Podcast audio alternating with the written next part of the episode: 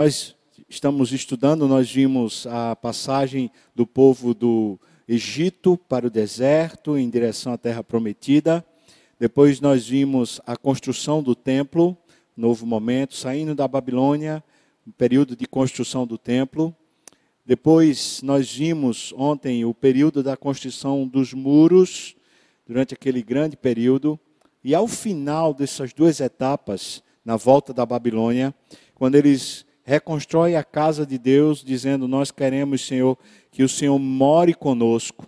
E em segundo lugar, quando eles reconstroem as muralhas, dizendo: Nós queremos viver animados no Senhor, protegidos no Senhor. Chega um terceiro momento dessa reconstrução. Eles precisavam reconstruir a vida espiritual da comunidade, a vida espiritual do povo. Isso é muito importante porque o que tinha acontecido anteriormente é que o povo tinha feito uma divisão, uma divisão errada, equivocada sobre a vida. Eles tinham dividido a vida em duas partes: a vida santa, a vida sacra e a vida que era profana. Quando eles pensavam em fazer os sacrifícios cultuais, seguir as festas santas, ah, participar dos cultos, Nesses momentos eles pensavam assim: isso eu vou fazer para Deus. Mas quando eles estavam fazendo outras coisas, plantando lá na sementeira, é, cuidando do gado, ou eles estavam fazendo comércio, negócios, é, preparando roupa, preparando o que fosse, aí eles chamavam isso de profano, de secular. Eles tinham dividido a vida. Uma vida não era para Deus integralmente. Era a vida para Deus quando se tratava de fazer apenas os ofícios da religião, os rituais da religião. Mas no resto era a vida pessoal, era a vida não, entre aspas, não santa.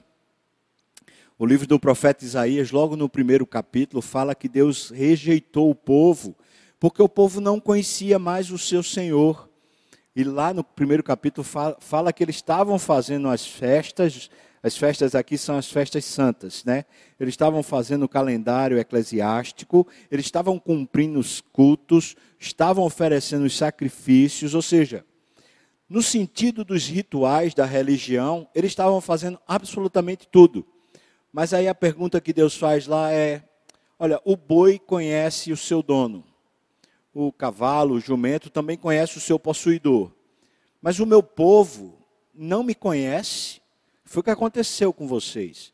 Então, desde aquela época lá do profeta Isaías, até mesmo antes, os profetas vinham dizendo que o povo tinha abandonado o Senhor. Eles continuavam seguindo religião, mas não tinha mais a relação com Deus.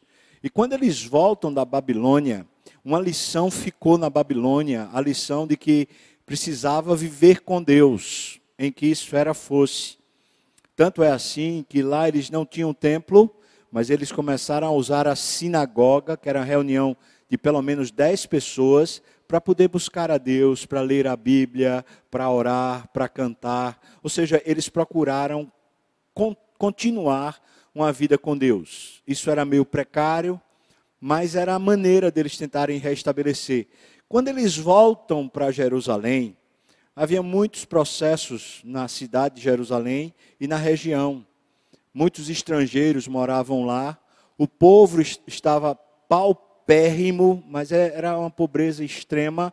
Estava desanimado e o povo estava sem uma perspectiva a respeito da presença de Deus. Era como se dissesse: Deus nos abandonou.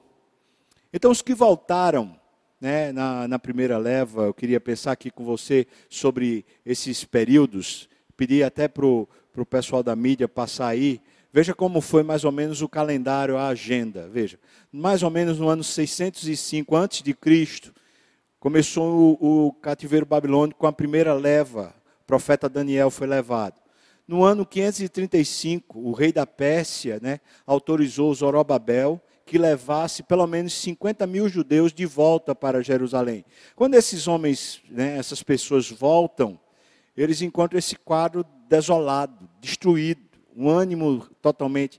Então, o que é que eles pensam? A gente precisa reconstruir. Por isso, no ano 515 antes de Cristo, né, o templo está reconstruído, ou seja, pelo menos 20 anos ali nesse processo de reconstrução, que nós já vimos aqui nessa série.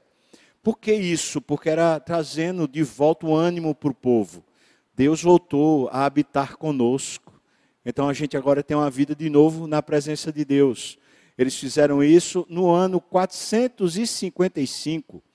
O sacerdote Esdras volta para Jerusalém, ele ainda estava na Babilônia, ele volta para Jerusalém conduzindo um povo de mais ou menos 12 mil pessoas, e essas 12 mil aqui, a sua maioria, a maioria não, mas um bom número, era de sacerdotes e levitas que vinham agora para compor, ah, para estar servindo no templo e para estar servindo espiritualmente o povo, a fim de que o povo voltasse a viver com Deus. Ele retornou a Jerusalém com dois objetivos principais ajudar o acabamento do templo e ensinar o povo a ser fiel ao Senhor.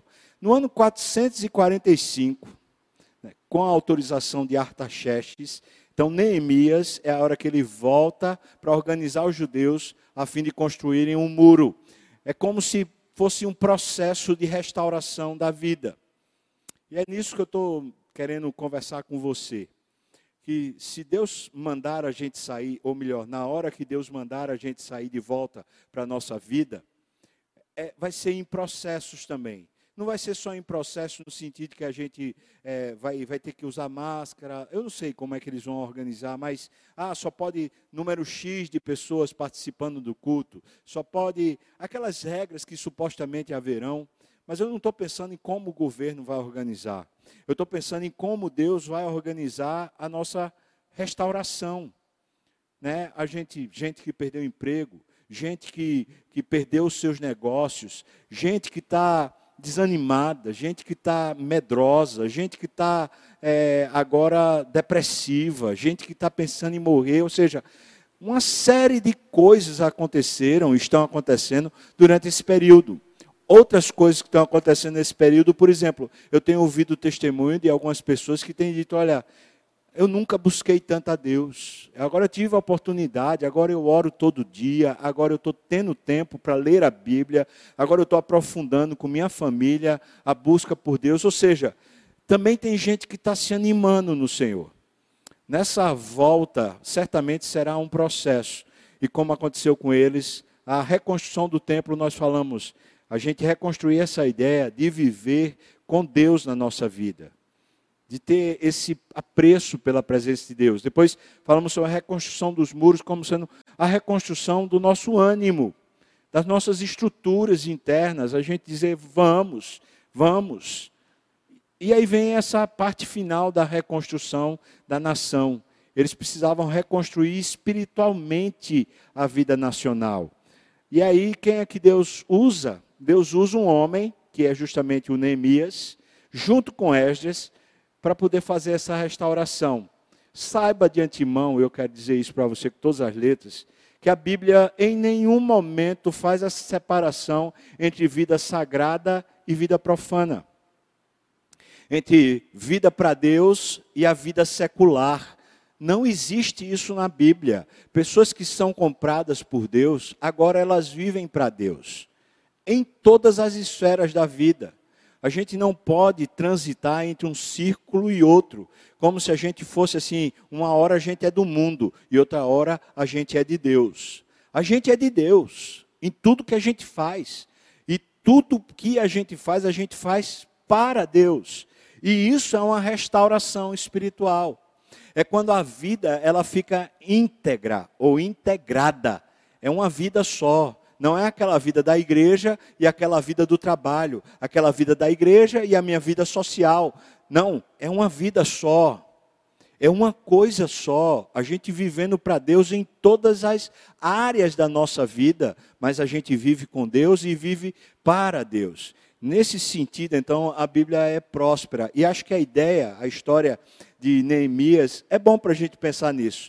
Pense, quando você pensa assim, por exemplo, no homem de negócios, no homem de ação, aquela pessoa que, que gosta de empreender, ou aquela pessoa que é matemática, calculista, aquela pessoa que está assim com a cabeça normalmente né, bem veloz, um homem de ação prático. O que é que você pensa? Você pensa que ele teria tempo, espaço para, por exemplo, jejuar, orar, esperar uma resposta de Deus, ou, ou ele teria que ser avexado, como a gente diz aqui né, em Pernambuco. Ele teria que ser apressado, agoniado, como a gente usa. Normalmente a nossa ideia é que, não, a pessoa que tem esse tipo de perfil, ela tem que ser objetiva, tem que ser rápida, tem que ser pá, pá, ela vai agindo por impulso. Pois eu quero mostrar para você Neemias. Neemias é essa pessoa que, na verdade, é um homem extremamente prático, é um, um homem bravo, é um homem que tem ímpeto quando precisa, ele tem ímpeto para as coisas, mas quando ele é chamado, que ele chega lá em Jerusalém para reconstruir, reconstruir as muralhas, ele passa pelo menos quatro meses orando, jejuando, buscando a Deus, a fim de ter clareza objetiva sobre o norte, sobre a direção. E a gente está falando do homem de jejum. Agora, ele não era, ele não era é, pastor, não era missionário, ele não era levita, não era sacerdote. Sabe o que, que ele era? ele era, em primeiro lugar, ele era um, um, administrador, um governante, lá na cidadela de Suzã. E quando ele vem para Jerusalém, ele vai se tornar, em primeiro lugar, um empreiteiro. Por favor, não fica com a ideia errada, tá? Não estou falando de corrupção, estou falando ele era empreiteiro, por quê? Porque ele começa a acionar a construção de um muro, e ele precisa ter uma mente administrativa, ele precisa estabelecer processos, ele precisa raciocinar sobre tudo isso. Então é um empreiteiro. Mas, em segundo lugar, ele vira um governador, ou seja, ele vira um político que precisa lidar com todas as questões sociais, com todas as problemáticas. No, na, no sermão de ontem, né, o último sermão dessa série, eu falei sobre isso, quando ele teve que lidar com os problemas de pobreza e miséria que estavam acontecendo na nação. Junto com ele está Esdras. Esdras é um sacerdote, Esdras é uma pessoa extremamente preparada, um mestre da lei uma pessoa que tem uma cultura bíblica gigantesca que vem para Jerusalém para restaurar esse, esse espírito da nação. E os dois trabalham juntos. E os dois trabalham nas duas esferas simultaneamente. Ou seja, eles não, não são de um determinado segmento, do tipo assim, Esdras lida com as coisas espirituais, Neemias lida com as coisas seculares. Não existe isso os dois estão lidando com coisas espirituais. Porque para os dois só existe a vida de Deus. E isso é muito importante. Um trabalho não era mais importante do que o outro, ou mais sagrado do que o outro. Neemias precisava de Esdras e Esdras precisava de Neemias. E o povo de Deus precisava de ambos.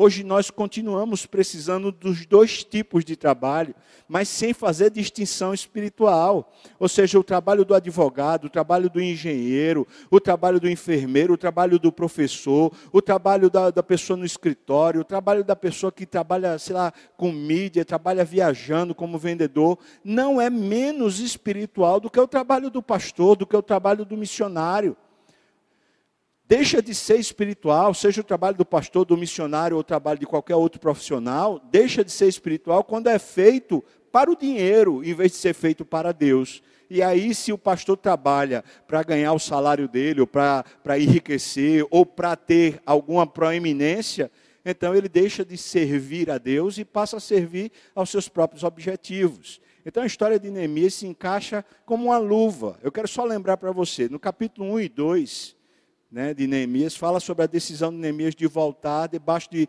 muita oração e ele avalia sobre como vai ser o processo adotado para começar. No capítulo 3, começa a cooperação de todos os cidadãos trabalhando para fazer o muro começar a nascer. Nos capítulos 4 a 6 mostram como Neemias, com fé em Deus, superou uma série de desafios, você vai lembrar, Sambalate, Tobias, Gesem, os inimigos que começaram a se levantar e como ele foi usado por Deus para enfrentar tudo isso debaixo de oração. E a gente está falando de Neemias, tá?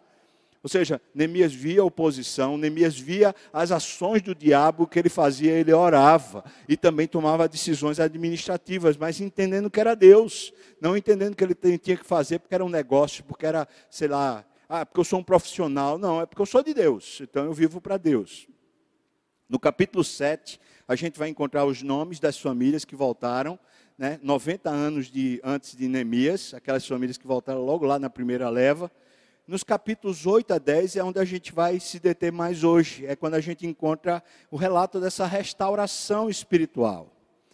As ações que foram tomadas para a restauração espiritual. No capítulo 11 e 12 fala sobre a população de Jerusalém e outras cidades de Judá, quando eles começaram a se distribuir em lugares para morar.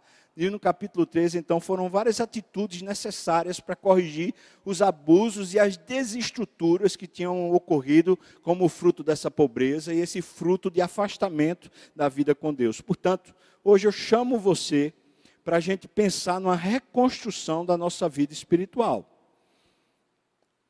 A gente vai sair de novo para a vida, mas não precisa ser como era antes.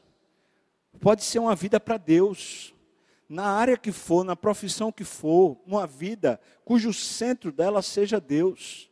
E que a gente vai ser um, um, profissional excelente na área que a gente for atuar. E mesmo que a gente tenha patrões ruins, e mesmo que a gente tenha uma empresa que seja até maligna, uma empresa que não tema a Deus, mas a gente vai para lá para servir a Deus lá, porque Deus envia os seus servos para o mundo, ele envia justamente para o meio dos lobos, a fim de proclamar a glória de Deus lá dentro do mundo. Então vamos lá. Vamos chegar no capítulo 8 e vamos ver as estruturas. Quando a gente abre o capítulo 8, no versículo 2, no versículo 2 diz assim: Esdras, o sacerdote, trouxe a lei Veja que o, o muro já está construído, tá bom? O muro, o templo já está construído, mas está faltando uma coisa: o povo voltar a ler a Bíblia. Então diz: Esdras, o sacerdote, trouxe a lei, a lei aqui é a Bíblia, trouxe a lei perante a congregação, tanto de homens como de mulheres e de todos os que eram capazes de entender o que ouviam. Então veja o versículo 5. Esdras abriu o livro à vista de todo o povo, porque estava acima dele, ele estava num palanque, né? Abrindo ele, todo o povo se pôs em pé. Versículo 6. Esdras bendisse ao Senhor, o grande Deus, e todo o povo respondeu: Amém, Amém. E levantando as mãos, inclinaram-se e adoraram o Senhor com o rosto em terra.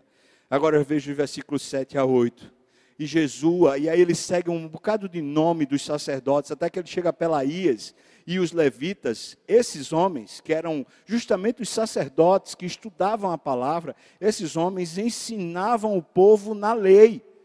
Então é como se tivesse assim, o, o, pastor Esdras pregando no púlpito e depois eles foram para classes de escola dominical com vários levitas, para poder, vários sacerdotes para ensinar ao povo. Estou só aqui fazendo uma, uma comparação, né? e o povo estava no seu lugar. Versículo 8. Eles leram no livro, na lei de Deus, claramente, dando explicações de maneira que entendesse o que se lia. Então eles começaram a entender. O povo começou a chegar junto de Deus de novo por meio da palavra de Deus. E aí o que, é que a gente vai encontrar nos versículos 9? Este dia, veja a expressão, este dia é consagrado ao Senhor. Aquele dia era o dia do Senhor. No Velho Testamento, isso acontecia no sábado. É porque Deus tinha criado, a, fez a criação em seis dias e no sétimo ele descansou. Então Deus estabeleceu que aquele dia, o dia do sábado, era o dia do descanso. E o que é que acontece aqui no dia de sábado, Esdras foi lá, leu a lei, e junto com ele, depois os sacerdotes leram com o povo, e o povo começou a ouvir. E aí está dizendo: Este dia é consagrado ao Senhor, o vosso Deus, pelo que não planteeis, nem choreis. Porque todo o povo chorava ouvindo as palavras da lei. Você consegue pensar como deve ter sido emocionante esse momento? Eu fico pensando quando a gente puder voltar mesmo não voltar em partes, mas quando a gente puder juntar o povo todo para celebrar o nome do Senhor. Acho que vai ser um chororô também, a gente vai se abraçar, acho que a gente nem vai aguentar. Né? É isso que está acontecendo, eles estão voltando. E aí eles estão chorando, ouvindo as palavras do Senhor. Que momento emocionante, versículo 10. Disse-lhes mais: Ide, comei carnes gordas. Vamos lá, porque, deixa eu explicar isso aqui. É que quando fazia o sacrifício, um animal que era sacrificado, depois ele era queimado no altar. E era aquela carne ali que era para comer. Então era isso, vão lá comer carnes gordas, tomar bebidas doces, sucos. E enviai porções aos que não têm nada preparado para si, ou seja, os que não conseguiram trazer animal, os que não conseguiram trazer alimento, divide com eles todos. Você está vendo o que é que está acontecendo? Aquela festa espiritual, agora eles estavam comendo juntos, da festa espiritual. Era uma congregação, era uma celebração. Então eu penso aqui, pense aqui comigo se não é isso. Para que a gente realmente comece a viver uma vida espiritual, a gente precisa voltar o nosso coração para a palavra. Mas a gente não vai conseguir fazer isso sozinho. A gente precisa da comunhão e da congregação. A gente precisa estar junto como o povo de Deus. A gente precisa congregar. Sabe o que é isso que eu estou falando? É que a gente precisa estar aqui no dia de domingo. A gente precisa estar aqui no discipulado. A gente precisa estar junto quando a gente voltar. A gente precisa estar junto para crescer na palavra e crescer na nossa vida com Deus. Senão a nossa vida com Deus ela vai, sabe, esvaindo. Veja que eles estão fazendo exatamente isso abre-se a palavra, o povo se emociona com a palavra, e aí os, os líderes falam assim: não, é dia da gente chorar, é dia da gente se animar no Senhor, e eles estão comendo ah, o que eles estão, estão lá queimando, né, as carnes e tal. Diz aqui, ainda no versículo 10: Porque este dia é consagrado ao nosso Senhor. Portanto, não vos entristeçais, porque a alegria do Senhor é a vossa força. É dia da gente se animar no Senhor. Então a gente está falando sobre isso. Quando a gente sair, é tempo da gente se animar, porque milagres vão acontecer e porque a presença de Deus será sentida e porque a gente pode restaurar a nossa direção de vida. É uma oportunidade. Deus pôs a gente na garagem. Como um carro que estava quebrado, a gente põe na garagem para poder tentar consertar. Só que Deus não tentou consertar, Deus conserta. E a gente pode sair numa nova perspectiva. Versículo 11 diz: Os levitas, aqui levitas não são cantores, não. Tá?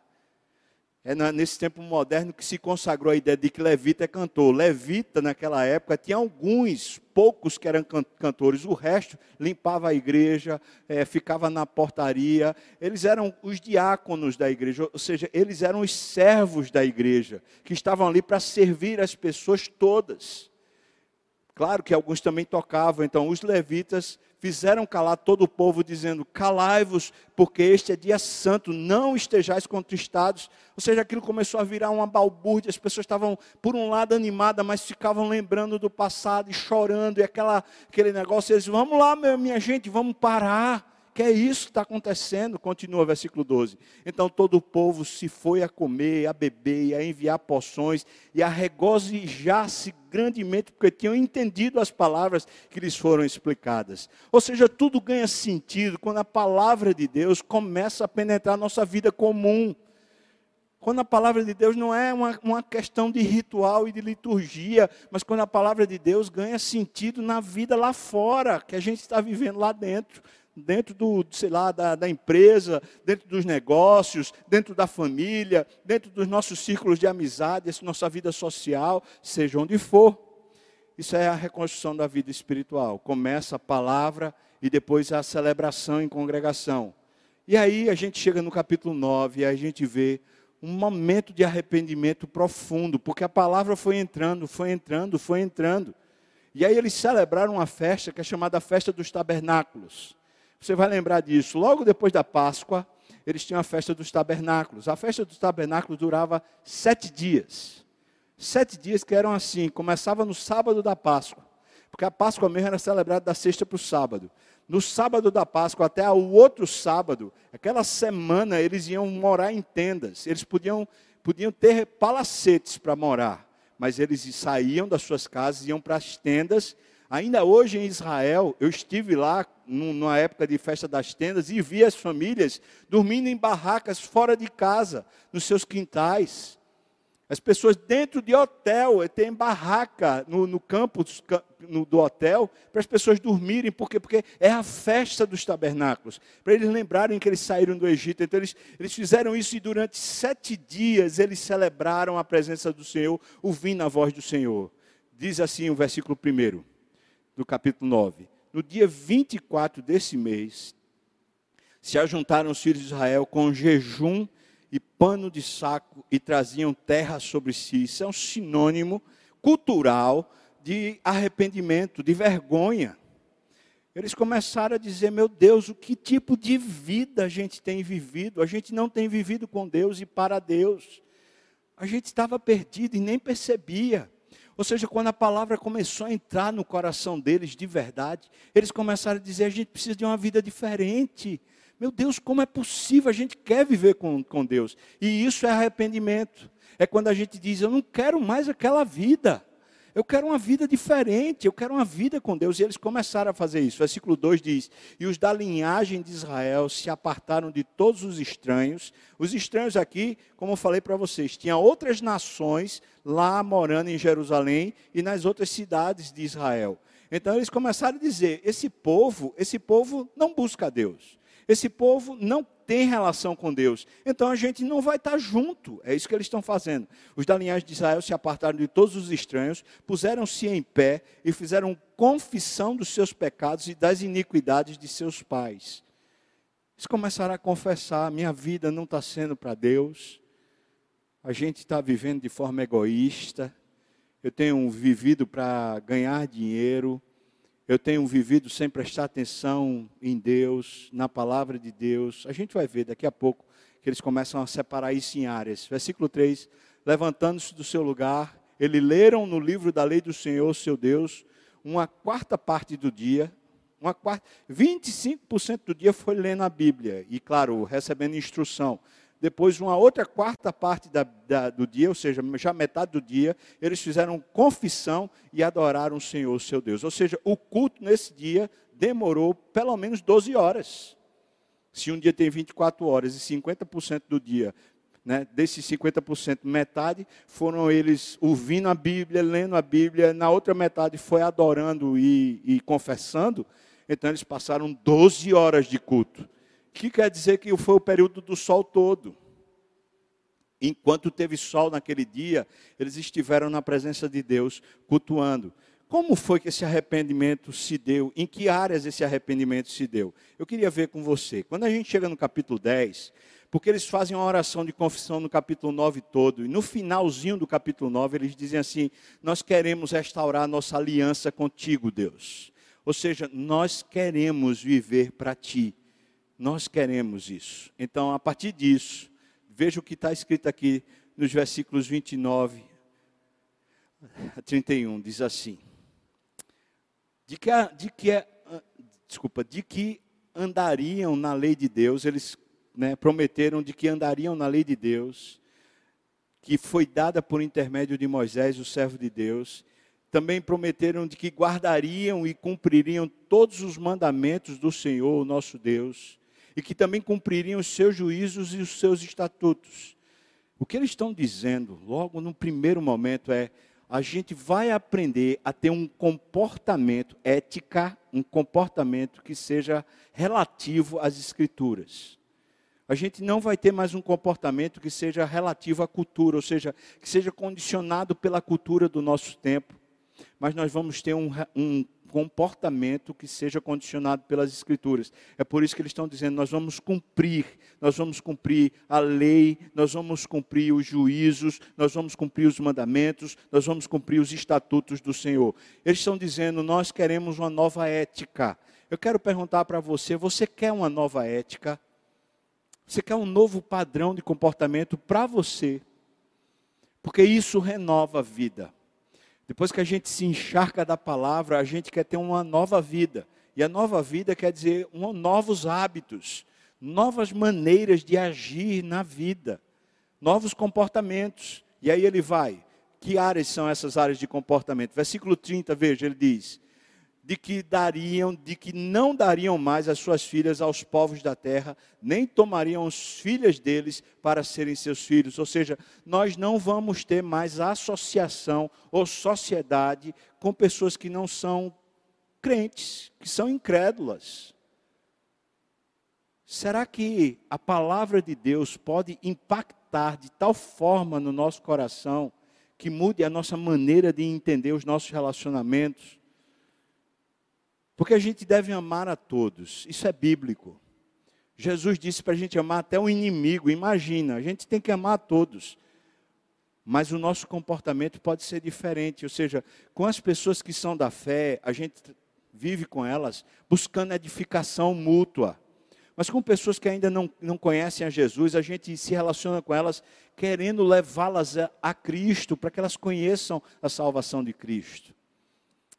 Depois, no versículo 31, veja, eles também se comprometeram de que, trazendo os povos da terra, no dia de sábado, qualquer mercadoria e qualquer cereal para venderem, eles nada comprariam no sábado.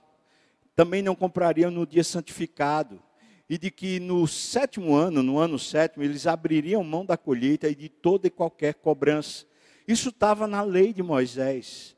Ou seja, o sétimo ano, assim como no sétimo dia parava, no sétimo ano era para descansar a terra. E eles não estavam observando isso, com aquela ambição de ganhar mais, de ganhar mais. Então, no sétimo ano, eles não paravam a, o cultivo. E agora eles estão dizendo: nós vamos parar no sétimo ano o cultivo. E nesse sétimo ano a gente vai consagrar toda a colheita ao Senhor. E, portanto, a gente não vai colhê-la. A gente vai deixar que ela caia na terra e, a, e isso produza na terra um renovo isso aqui é impressionante, ou seja, eles estão mudando a maneira deles trabalharem, mas tem mais, eles também estão mudando a maneira deles enxergarem o descanso. Se é o sábado, se é o dia do Senhor, então é o dia da gente ir buscar a Deus. E a gente precisa aprofundar esse conhecimento sobre o dia de descanso. Porque no Novo Testamento, o domingo é caracterizado como o dia de descanso. Mas talvez tenha um ou outro profissional, uma pessoa da igreja, uma pessoa cristã, que trabalha no dia de domingo. Mas tem folga em algum dia da semana. Será que nesse dia da folga você separa para o Senhor? Você separa para buscar o Senhor? Essa é uma grande questão, porque na verdade, se a gente tem um dia que é o dia de folga, esse dia deveria ser o dia onde a gente consagra a vida para o Senhor. Mas fazemos isso? Deixa eu perguntar para os vestibulandos. Se você tiver um filho, ou se tiver algum jovem aqui que está nessa idade, nessa fase vestibular, deixa eu perguntar para você: você tem honrado a Deus com seus estudos? Você obedece esse padrão de dizer: olha, quando chega no dia do Senhor, eu paro, eu vou buscar o Senhor, eu vou estar na igreja, eu vou, vou me comprometer, estar junto com o povo de Deus e conhecer mais a Deus, eu paro. Você que é profissional, sei lá de que área, você que é dono de loja, você que é empresário, você leva para casa o seu serviço, chega no domingo ainda você trabalha. Eu pergunto para você qual o dia que você separa e diz é dia do Senhor? Qual o dia? A gente quando diz eu quero uma vida nova, eu quero uma vida espiritual de verdade, a gente precisa aprender a fazer como Jesus. Se Jesus parava a sua vida no dia né, que tinha que parar, então por que a gente não para? Isso é um renovo. Eles estão pedindo a Deus um arrependimento, estão falando, Senhor, me perdoa. Lembra que começou tudo isso naquela oração e agora eles estão dizendo: Eu quero uma nova aliança contigo. Nós vamos respeitar a tua palavra. E aí nós precisamos de relacionamentos, sociedades com pessoas que sejam da mesma fé.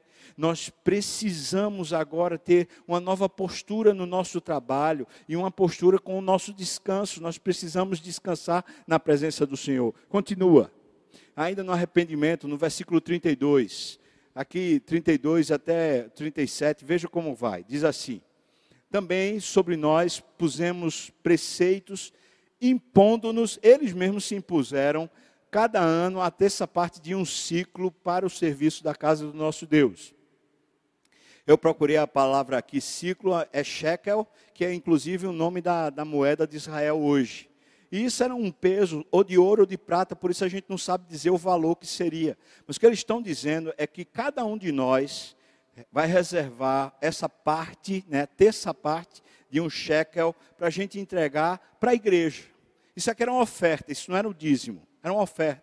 Para quê? Para manutenção, para construção, para fazer a igreja funcionar. E era para o prédio mesmo, para a dinâmica do prédio. Continua, versículo 35. E que também traríamos, aí preste atenção a essa palavra primícia, que vai aparecer aqui várias vezes. E que também traríamos as primícias da nossa terra e todas as primícias de todas as árvores frutíferas. Versículo 36. E que os primogênitos, primogênitos é a primícia só que não é a primícia da agricultura. Os primogênitos é a, é a primícia dos animais das pessoas. Só que nesse caso ele está falando dos primogênitos dos animais, veja, e que os primogênitos das nossas manadas e das nossas ovelhas traríamos à casa do nosso Deus, aos sacerdotes que ministram nela. Então a gente lê e às vezes a gente não entende o que ele está falando. O que ele está falando é que eles se, res, se resignaram, eles resolveram que eles trariam dízimo. Eles trariam o dízimo do produto da terra, tudo agricultor, né? Trabalha tudo na terra, então vamos trazer o dízimo do produto da terra, das primícias, irmãos, das primícias, ou seja, logo da primeira parte da colheita. Não, a gente não vai esperar o final, não, logo da primeira parte a gente vai entregar a Deus. Depois, todos os primogênitos dos nossos animais, nós vamos entregar a Deus também as primícias também. Versículo 37 diz: as primícias das nossas massas, dos produtos manufaturados já, eles também estão entregando o dízimo a, as nossas ofertas. A oferta já é outra coisa. Além daquilo que seria como um imposto que eles tinham colocado sobre si mesmo para a manutenção da casa, tinham os dízimos e ainda as nossas ofertas. E continua ainda no versículo 37. O fruto de toda árvore, o vinho e o azeite traríamos aos sacerdotes Veja, não era para pagar os sacerdotes, não. Eles traíam os sacerdotes porque os sacerdotes eram responsáveis dentro do, da casa de Deus para receber o dízimo. Então, estavam trazendo as ofertas para aqueles que recebiam para poder guardar, ou então para poder usar da maneira correta, conforme Deus quisesse. Então, traríamos aos sacerdotes as câmaras da casa do nosso Deus. A ideia das câmaras da casa do nosso Deus aqui é a tesouraria. É isso, a tesouraria da igreja. E então, ainda continua diz: os dízimos da nossa terra aos levitas, pois a eles cumpre receber os dízimos em todas as cidades onde há lavoura. Ou seja, os, os, sacerdotes, aqui no caso os levitas, eles iam ao longo do território todo para receber nos sítios, nas fazendas, naquelas lavouras, receber os dízimos para trazerem os dízimos para a casa do Senhor. Você entendeu? Que é que está acontecendo? Eles estão dizendo assim: nós queremos uma nova vida, uma vida espiritual. Então eles estão se comprometendo com uma coisa. Eu falei isso aqui na hora do ofertório. A gente vai viver e a gente vai entregar a Deus o dízimo. A gente também vai se responsabilizar pela manutenção da casa do Senhor. E também a gente vai trazer ofertas. Mas por que isso? Porque eles não tinham gastos? Porque eles eram pessoas ricas? Não. É porque eles agora entendiam o seguinte: a gente precisa restaurar a nossa vida. A nossa vida espiritual, ela estava fracionada. A gente achava que para Deus eram os nossos ritos e o resto era secular. Agora a gente precisa ter uma vida única. Então a nossa mordomia dos recursos, a nossa mordomia de todos os recursos que temos, nós vamos colocar Deus em primeiro lugar. E por isso a palavra primícia, primícia, primogênito. Porque qualquer ganho que fosse, Deus em primeiro lugar. Separava logo o dízimo para dizer assim: Deus, aqui eu estou dando um sinal da minha fé, dizendo: Deus, o Senhor está em primeiro lugar, e depois é que vem o resto na minha vida. Vou dizer que certamente uma das coisas mais difíceis da gente converter é o nosso bolso. Perguntas como, por exemplo, alguém chega para mim e fala assim: eu devo dar o dízimo do bruto ou do líquido? Quando a pessoa pergunta isso para mim, eu falo para ela: faça o que você achar que é certo. Quem vai responder é cada um de nós para Deus. Chega um empresário e fala: Eu tenho que dar o dízimo da minha empresa ou eu tenho que dar o dízimo só da minha pessoa física? Eu falo: fala o que, Faça o que você acha que é certo. Faça o que você acha que é certo.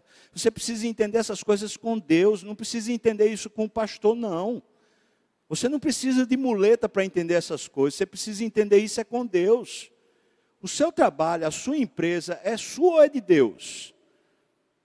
O seu emprego é seu ou é de Deus? A sua família é sua ou é de Deus? Essa, essa é uma definição sua. Veja que eles estão reconstruindo, e aí eles estão tomando uma decisão pessoal. Ninguém está impondo.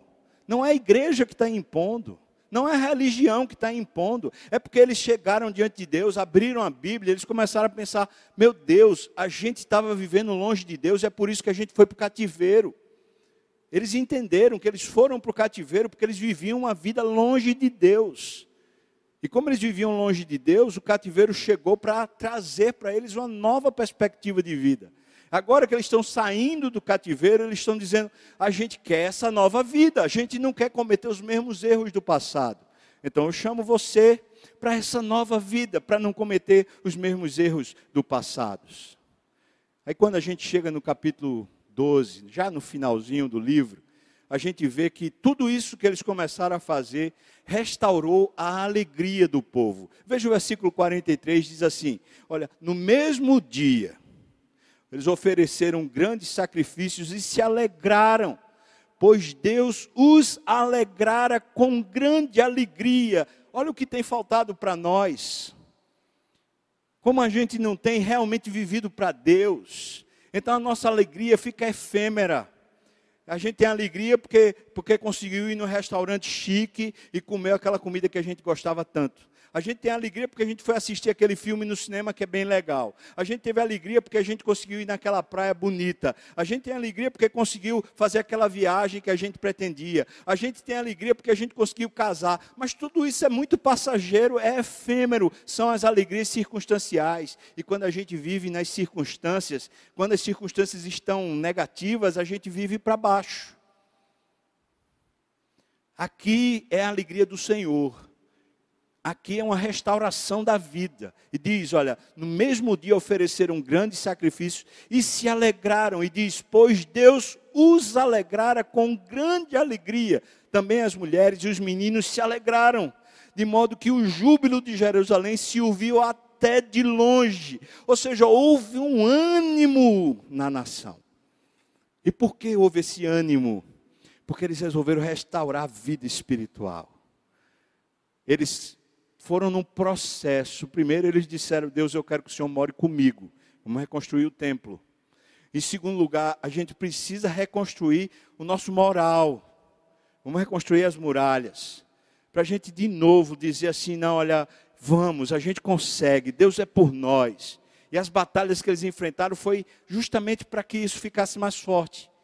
Aí a gente chega no terceiro ponto, agora é reconstruir a vida espiritual de verdade, onde a vida espiritual está envolvendo todas as áreas da nossa vida.